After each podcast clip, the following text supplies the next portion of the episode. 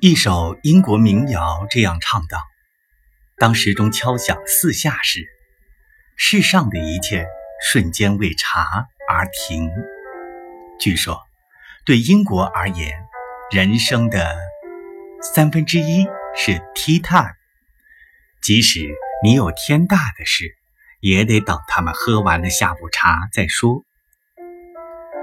历史上从未种过一片茶叶的英国人。却用舶来品创造了内涵丰富、形式优雅的英式下午茶，并让这种慢生活方式蔓延至世界各地。一九二三年，半岛酒店母公司香港上海大酒店有限公司首次从英国将下午茶引入上海，并于每日下午在当时的理茶饭店举行下午茶舞会。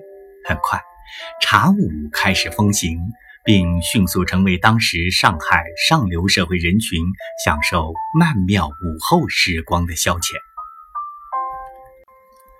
可惜，十里洋场的老上海，曾经西装革履、流苏粉黛云集的下午茶会，却不得不在硝烟弥漫、战火纷飞的年代里暂落帷幕。二战之后。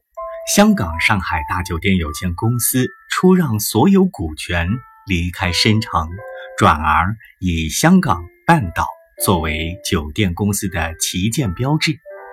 那带着茶香五韵的下午茶故事，也随之在香港续写倾城之恋。从二十世纪中叶起。半岛酒店的下午茶变成了很多香港人趋之若鹜的一种休闲方式。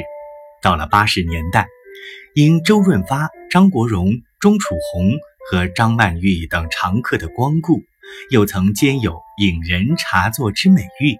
不光是明星们喜欢来此消遣，港府的高官有时也在半岛酒店的大堂招待宾朋。这儿的气氛也很适合那种追求典雅、自在、闲适的小资们。一晃几十年过去了，无论世事如何，人们对半岛下午茶的追捧与热爱一直经久不衰。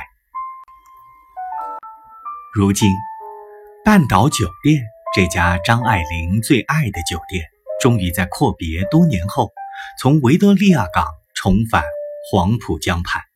回到了他的故乡。